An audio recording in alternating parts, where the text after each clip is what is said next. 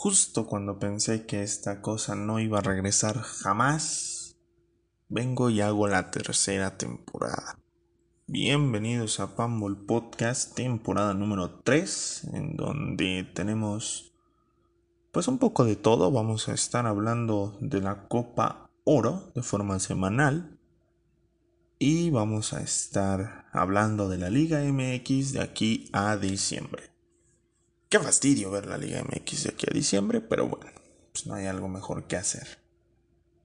Ah, pues llegamos a 400 suscriptores en el YouTube.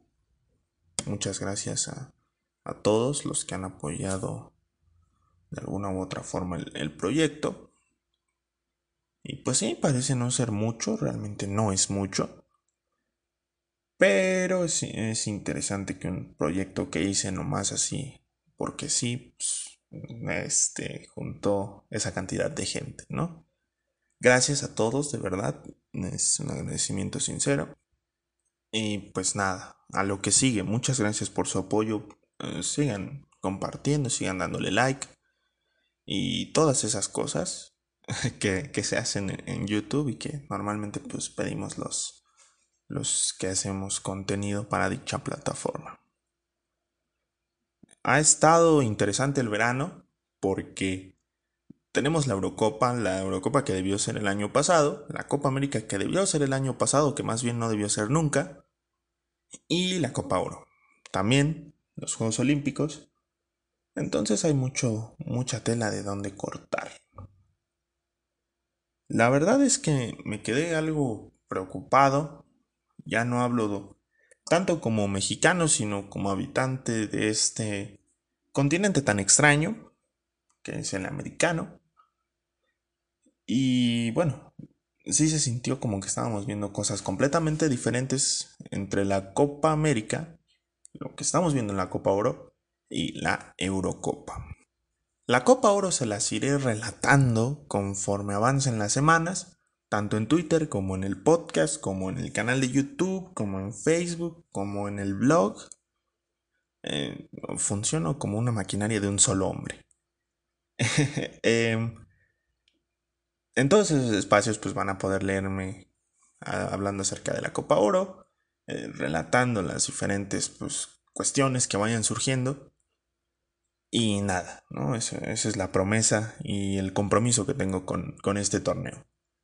En el caso de la Eurocopa, la cual vi desde el principio, pues sí, sí me quedó el, el sabor de boca dulce, me encantó el torneo, porque vamos a empezar con los poderosos, vamos a analizarlo por bloques. Los poderosos cumplieron por una simple y sencilla situación. Al final ganó uno de ellos. Italia fue el campeón Después, lo que vimos de, España, que fue extraño desde el momento de la lista, pero a Luis Enrique le salió la apuesta. El tema de Alemania que va eh, de bajada después de que ganó la Copa del Mundo en 2014. El caso de Francia, que al final se reveló que fue por una cuestión de egos que se acabó rompiendo el equipo. Creo que queda a deber en ese mismo grupo de, grandes, pues Alemania, queda de ver Francia, Portugal, que era la campeona defensora, queda bastante de ver porque se habló mucho de esta nueva generación que iba a acompañar a Cristiano en estos últimos dos torneos, probablemente los últimos dos torneos internacionales con su selección, y no lo hicieron de forma adecuada. Decepcionante el tema de Países Bajos que no encuentra al, al equipo adecuado. No sé si, si por ahí les hace falta algo. No creo que De Boer sea el técnico ideal. Digo, ya lo despidieron, pero no era, el, no era el técnico ideal de la selección. Me faltó mucho más del grupo de la muerte. Decepcionaron los tres. Y bueno, Italia que, que dominó de principio a fin el torneo. También me, faltó Inglaterra, que también hizo un gran torneo, que Southgate entendió todo hasta el final, que fue cuando sacó a tipos como Walker, como Henderson, que con su experiencia pueden imponer mucho más en una tanda de penales que Sancho y Rashford que acababan de entrar y el tema de Saka que lo terminan condenando todos, pero pues es un chamaco, no todavía está aprendiendo mucho y creo que la responsabilidad de cobrar un penal en estas circunstancias pues no era para él. Después tenemos a las elecciones de videojuego. ¿Por qué de videojuego? Porque muchos de estos futbolistas de élite, de super nivel, de gran eh, precio de 80 millones de dólares, pues de pronto son de un papel secundario o una pieza más en algún equipo de élite europea. Y en estas elecciones, pues son jugadores de gran nivel, son las estrellas, ellos tienen que cargar al equipo, tienen que ser diferenciales. Y bueno, eso, eso es prácticamente a lo que yo llamo una selección FIFA. Jugadores de países raros con gran expectativa detrás. Me gustó el tema de Suiza. Creo que hizo un grandísimo torneo a Suiza. Siempre lo vemos como un país de relleno en, en los grandes escenarios. Pero pasa y resulta que son muy competitivos, muy competentes y que no se dejan intimidar por nadie. Le juegan de tú a tú a Brasil, a Francia o a Italia. Después está Dinamarca, que se nota su gran evolución del Mundial de 2018 a la Eurocopa de este año. El incidente de Eriksen, que, que esperemos que pueda continuar con su carrera de forma normal, les dio pues un envión anímico, lo querían hacer por él. Y a eso le sumamos su, calidad, el tema de Tarnsgaard, que fue un gran jugador en todo el torneo, el tema de Maele, que también eh, pues brilló bastante por la lateral derecha. Los casos de Dolberg y de Brightwhite, que demostraron ser delanteros muy, muy competentes, muy completos, muy interesantes a futuro en general creo que hizo un gran torneo Dinamarca, digno de aplaudir. Después está Ucrania, que se desinfló en ese partido contra Inglaterra, pero que en general había competido bastante bien desde la fase de grupos. Pasó lo de siempre con Eslovaquia, que no, no fue más allá de lo, de lo que mostró al principio. Pasó lo, que, lo de siempre con Gales, que, que prometió mucho, pero que tampoco entregó gran cosa. Pasó lo de siempre con Rusia, pasó lo de siempre con Bélgica, que siempre queda a deber. Pasó lo de, lo de siempre con Polonia, que es un equipo malísimo, que solo tiene a Robert Lewandowski y poco más. Suecia se volvió a mostrar de buena forma. Eh, realmente las elecciones FIFA creo que quedaron, quedaron en los términos esperados. Decepcionó mucho a Turquía, que ni siquiera metió las manos en la, fase de grupos, ¿no? Es eso, es eso realmente con las selecciones FIFA. Después tenemos al bloque bajo. Me parece que Finlandia compitió dentro de sus, de sus limitaciones. Entendió que no le podía dar un partido de tú a tú a los grandes equipos. Línea de 5, pelotazos a Puki y lo que cayera era bueno. El tema de, Eriksen termina influyendo para que Finlandia se lleve la victoria ante Dinamarca y pueda permanecer vivo hasta el final. Macedonia del Norte, que para muchos de nosotros pues es un país muy eh, simpático porque es una selección pequeña, porque tiene jugadores no tan conocidos, pero que también actúan en un gran escenario, el caso de Elmas, el caso de Bardi, y el tema de Goran Pandev, que nos, nos encantó a todos, porque es un veterano, por las historias con el Inter de Mourinho, por todo lo que pasó alrededor de él. Pero creo que el, país de estos, de este bloque bajo, de este bloque de, equipos pequeños, el país que más me sorprendió fue Hungría. Perdió a Dominic Soboslai en, su, en el previo del, del torneo, no fue su gran estrella.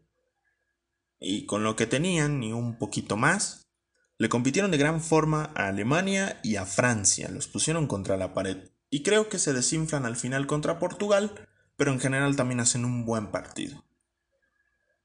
Sí es muy interesante lo que pasó en esta Euro, fue un gran torneo, muy bien jugado de principio a fin, y realmente no tengo ninguna queja. De 10 completamente. Todo lo contrario, la Copa América, que pues son pocas selecciones, realmente algunas tienen grandes figuras y otros tienen futbolistas que son muy conocidos para nuestro ámbito, el fútbol mexicano. Y realmente no vi el gran nivel. Vi a, selecciones jugando a medio gas, como con flojera. Ya desde el principio había muchos pretextos porque parecía más el, el capricho de Bolsonaro y de la propia Conmebol de llevar a cabo el torneo en un país donde el COVID está regresando más fuerte que nunca, donde ya hay una variante muy peligrosa, que realmente el deseo de, de las propias selecciones por jugarlo de, abajo para arriba. Venezuela es una selección que tiene buenos futbolistas. Creo que Wilker Fariñez demostró nuevamente que es un gran portero y que merece más oportunidades en el Lens. Y nada más, no hay gran cosa que rescatar de Venezuela, que realmente pues, no, no ofreció gran oposición. Bolivia, que como siempre es el equipo relleno de Sudamérica, que realmente pues no tiene otra gracia más que jugar en la altura de La Paz, que en últimas fechas pues tampoco ha sido gran diferencia para ellos. Y que su delantero pues sigue siendo el mismo de siempre, Marcelo Moreno Martins, no han cambiado de delantero, no, no se ve ese cambio generacional tan brusco como en otros equipos. Y realmente siguen siendo la peor selección de Sudamérica. El caso de Ecuador, que es también muy, muy drástico, con muchísimos jugadores que, militan en nuestro fútbol. Por eso nos tienen tanta tirria de repente los sudamericanos. Con futbolistas que de pronto actúan en Europa, en algunas ligas de, de orden medio. Pero no pasa nada tampoco con Ecuador. Sí pasaron a la siguiente ronda, pero pues tampoco metieron las manos. Paraguay, otra selección cuya base es la Liga MX, pues tampoco pasó nada con ellos. No, no se ve un gran cambio de lo que se veía hace cuatro años a lo que ven hoy con Berizo. Les está costando mucho trabajo el, tema generacional, el recambio. Es una liga que dejó de, de crear jugadores, que empezó a traer extranjeros de todos lados. No sé si les, les suene por ahí y dejó de formar a sus futbolistas y ahora le está costando una un, un mundo, un mundo llegar en buenas condiciones a la Copa América y a las eliminatorias próximas. Chile, a la cual su generación dorada ya le está caducando, ya no aportan lo mismo Alexis, Vidal, Bravo, ya no son los mismos jugadores que eran hace algunos años, ya se les ve cansados con los problemas de indisciplina de siempre, con Vidal declarando mil cosas en las redes sociales, más concentrado en, en Instagram, en Twitter, en el que dirán, que realmente en dar un buen juego con la roja. Veremos en las eliminatorias porque Chile es muy cambiante, pero tampoco los veo tan sólidos para llegar a la Copa del Mundo. El caso de Perú es interesante porque es un equipo que se mantiene dentro de su línea. Es una selección aguerrida con poco material, pero que se adapta a la situación. A mí me gusta Perú, creo que van a, van a tener una oportunidad grande de clasificar a la Copa del Mundo otra vez y ojalá, ojalá lo, lo aprovechen. Nuevamente es otra selección a la que el cambio le está costando mucho trabajo, pero no, no negocian la actitud, no negocian el sistema no negocian los partidos, ellos salen a hacer su trabajo y poco más. Colombia es una selección con muchísimo talento, pero son muy fríos. Se vio en los penales contra Argentina que son muy fríos. Se vio en los penales contra Inglaterra, en Rusia que son muy fríos. Y eso, esa frialdad les puede costar más adelante. Dependerá mucho de lo que pase en sus juegos de local, porque por lo general en Barranquilla ellos se hacen muy fuertes, pero sí veo a Colombia con riesgo de quedarse fuera de la justa mundialista. A Uruguay ya no la veo tan, tan poderosa, su generación también se está haciendo vieja, el, maestro Tavares se va quedando sin ideas, eh, el sistema parece que ya necesita un cambio de, de timonel. No sé cuánto más les vaya a durar Cavani y Suárez, muy probablemente hasta, hasta, el próximo, hasta el Mundial del próximo año. Y ya tienen que empezar a observar a nuevos baluartes para la delantera tan legendaria que han ocupado en los últimos años Cavani, Suárez, Stuani y Forlán. Y como se podrán dar cuenta y como seguramente se dieron cuenta los que siguieron el torneo, Brasil y Argentina comen en una mesa aparte. Argentina encontró en Scaloni a un, tipo que, que, gestiona bien el vestidor, que gestiona bien los juegos, que de pronto se encierra en el segundo tiempo, pero que esta estrategia le funciona, que le permite a Messi estar libre en el campo sin tanta presión, en donde todos ya no tienen esa necesidad de estar tocándole al 10, sino cada quien participar con lo que pueda en diferentes zonas del campo. Ya no se les ve presionados, por el contrario, se les ve más sueltos, más libres. Y ahora con un, con un Messi que finalmente entendió que si quiere jugar, pues se tiene que rodear de lo mejor que hay. Ya no se trata de llevar a Mascherano, a Iberbanega, a los mismos de siempre, ya es llevar al mejor, al mejor que hay en ese momento. Argentina es un justo campeón porque fue el único equipo, fue la única selección a la que le importó esta Copa América, que de verdad quería jugarla, que de verdad quería ganarla y al final lo consiguió. El tema de Brasil es interesante porque la verde amarela jugó a medio gas, porque había muchos rumores de que varios futbolistas que provenían de Europa no tenían ni la no tenían ganas de jugar el torneo realmente les daba igual. Y se vio durante todo, todo el certamen pues, a medio gas, como, con flojera por momentos, o sea, no, no les provocaba absolutamente nada. Y en la final se los come su historia. Se da otro maracanazo, es otra derrota importante para Brasil. Vamos a ver qué consiguen, porque por lo general, cuando Brasil pierde un partido importante, gana el siguiente torneo importante que, que les ponen enfrente van a tener que armar un conjunto mucho más sólido que el que vimos en este en este en esta Copa América. Y ahora vamos al, al comparativo. La Copa Oro, antes de irme al comparativo, la Copa Oro empezó rara. Eh, el tema de, de Keylor Navas no queriendo ir con Costa Rica, Estados Unidos y mandando suplentes la lesión de Alfonso Davis antes de empezar el, certamen, el contagio masivo en el plantel de, de, Curazao, pues le quitó algo de interés. Pero al final creo que el, morbo de la Copa Oro es el mismo que hay toda la vida, ¿no? La 39 final entre México y Estados Unidos.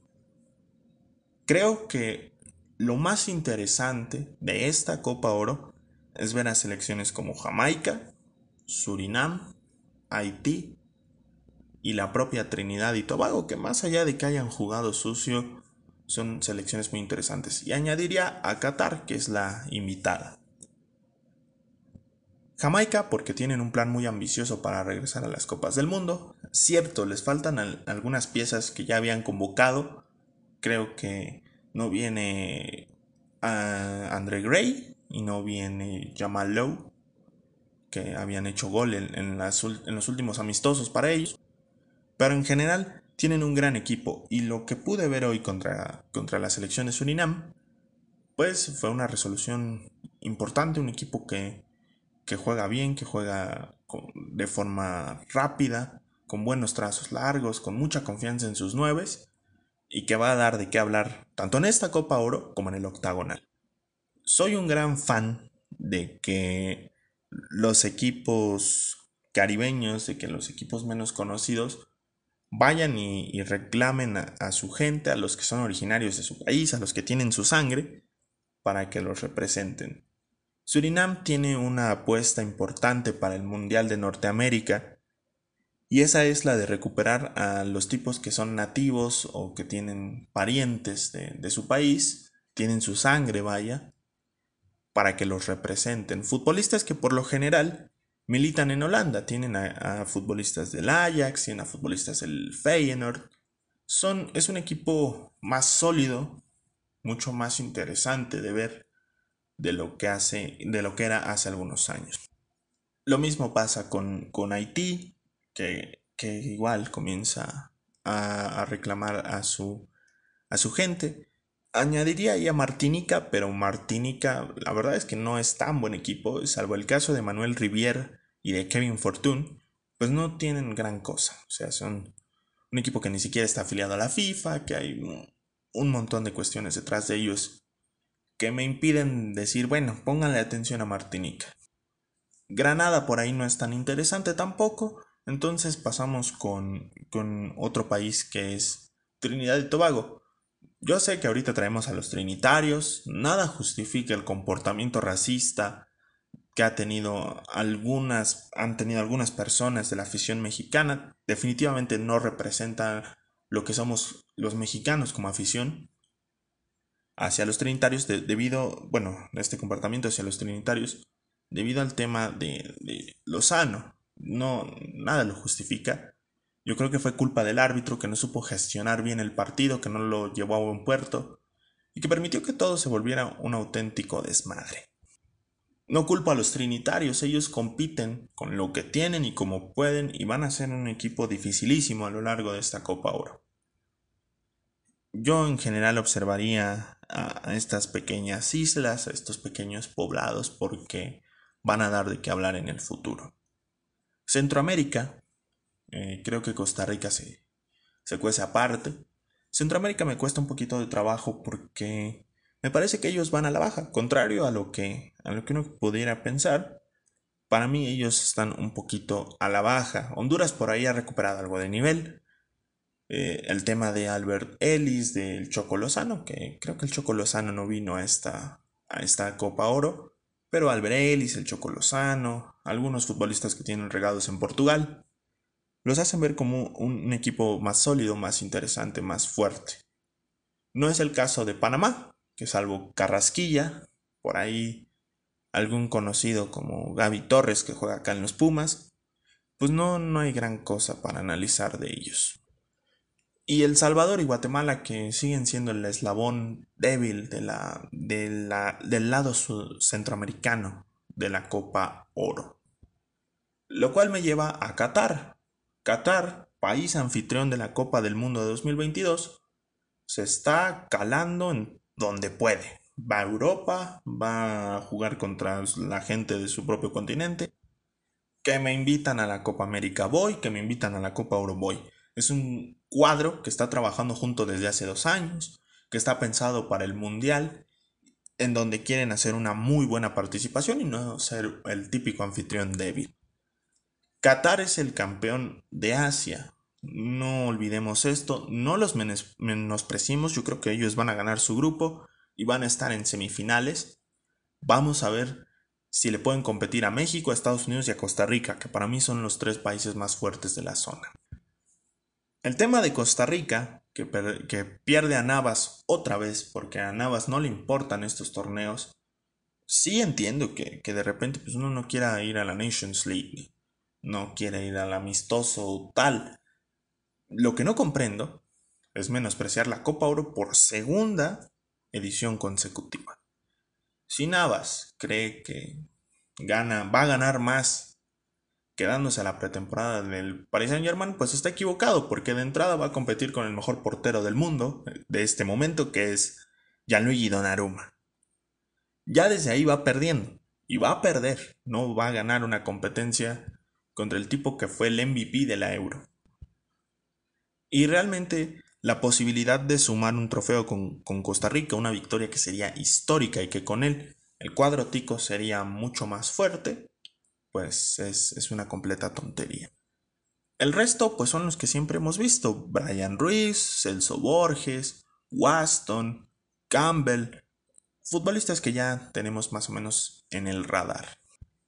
Estados Unidos ganó la pinchísima Nations League, torneo que no le importa a nadie, ese sí es un torneo completamente inútil y que pues se la ganó a México y creo que ese es el, valor que le dan, ¿no? Que se la ganó a México y ya. Pero realmente, pues, mm, llevar todo a la Nations League y no querer traer nada a la Copa Oro, no, no prueba que Estados Unidos tenga la ambición de ser el gigante del área. Todavía dijeras, bueno, Estados Unidos está reservando a Pulisic, a McKenny y a todos los jóvenes interesantes que tiene para los Juegos Olímpicos. Pero pues la noticia es que no calificaron a los Juegos Olímpicos. O sea, México los eliminó y no, no, Estados Unidos no va a estar en los Juegos Olímpicos. Perdón, le estoy quitando a Honduras el mérito. Honduras eliminó a Estados Unidos. No, los gringos no van a estar en los Olímpicos. No, no sé qué, qué pretendían o qué pretenden no llevando su equipo titular a la Copa Oro. Y como suele pasar en esta bendita competición, la presión está sobre México, que ya perdió a Lozano por el tema contra Trinidad y Tobago, que seguramente lo van a reemplazar con Jairo Torres del Atlas o Santiago Jiménez del Cruz Azul, que no está guardado, que siempre, que siempre está en esta clase de, de certámenes, y que pues también está enfrentando el proceso de, renovación. No se crean, no ha sido sencillo para la selección mexicana renovar sus piezas. La liga se lo ha puesto bastante complicado, va encontrando sobre la marcha jugadores interesantes, pero creo que a futuro pues no le va a alcanzar. ¿Va a ganar México esta Copa de Oro? Para mí sí. Muy bien. Ya acabamos con, con la Copa de Oro, ya acabamos con la Copa América, ya acabamos con la Euro. El tema de la comparativa me lleva a, preocuparme porque sí se siente completamente diferente lo que juegan en Europa a lo que juegan acá. Incluso yo siento que la Copa Oro en esta primera jornada está dando más espectáculo que la Copa América. O sea, e, es difícil que tus selecciones, en lugar de acercarse a Francia, a Portugal, a España, a Alemania, a Países Bajos, a Italia, se vayan acercando más a México, a Estados Unidos y a Costa Rica. En el caso de los sudamericanos. Y en el caso de, nuestra confederación, de nuestra área, que te vayas acercando más a Paraguay, a Chile, a Colombia, a Uruguay, que no son malos equipos, ¿eh? es bueno acercarse a ellos. Pero que en comparativa pues, no son lo mismo que te da un Dinamarca, que lo que te da un Croacia, que lo que te da un Bélgica, un España, un Italia, un Francia. Es otro mundo completamente. La solución para mí pues es muy extrema porque yo sugeriría que ya se fusionen porque el tema con CACAF con Mebol pues como que ya no va. Ya se necesita que sea una sola confederación para todo el continente y que ya empiecen a trabajar de forma conjunta. Pero es muy imposible, es muy poco probable que eso pase, es muy extremo. Desde inconvenientes de viajes, de la Copa Libertadores, la Conca Champions, qué va a pasar con la Copa América, cuántos cupos para cada quien, cómo va a estar esto, esto y aquello. Entonces, la fusión es muy poco probable. Sí sería una buena idea que empiecen a trabajar en conjunto, que de repente, en lugar de hacer dos Copas Oro y dos Copas América de lo mismo, hagan una Copa América o una Copa Oro con invitados, no sé. Eh, a la Copa Oro que venga Brasil, si quieres con su comando B o su comando C, pero que venga que venga Argentina, que venga Panamá, perdón, que vaya a Panamá, que vaya a México, que vaya a Estados Unidos a la Copa América.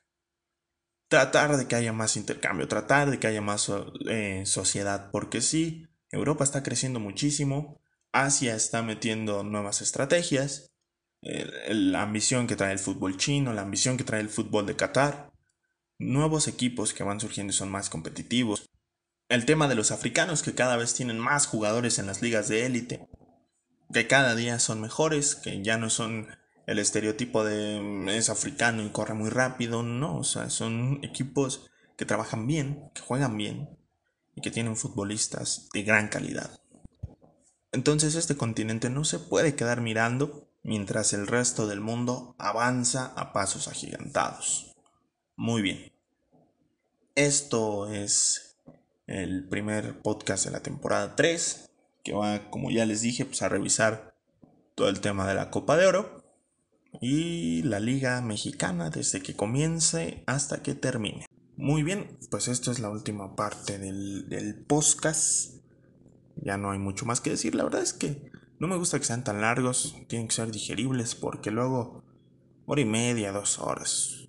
De flojera, no soy una persona que se quede escuchar 80 minutos de la misma cosa. Y bueno, Pambo Azteca va a estar muy pendiente porque la Copa Oro ya comenzó y el Tri busca su segundo trofeo consecutivo. Es un equipo muy prometedor, la verdad es que a mí me llena de confianza para apostar todo por él. Y justo para esto, yo sé que a ustedes les encanta apostar, existe Instabet, la mejor casa de apuestas deportivas en la cual tú, al igual que tu equipo, pueden ganar. Al realizar tu apuesta en instabet.mx, al registrarse usando nuestro código promocional PAMBOLMX, todo en mayúsculas, junto con tu primer depósito vas a recibir 100% de este mismo. Por ejemplo, si usas nuestro código, ingresas 500 pesos, recibirás otros 500 pesos para apostar. Mil pesitos para jugar durante todo el torneo y poder ganar con todo tu conocimiento en fútbol en El Salvador, en Guatemala, en Estados Unidos, en México, en Costa Rica, en Surinam. En este bonito mes de julio, este mes dorado, no solo la selección mexicana tiene oportunidades de ser campeón, sino que tú también junto con Instabet. Encara, atrévete y gana. Muy bien, nos escuchamos la próxima semana.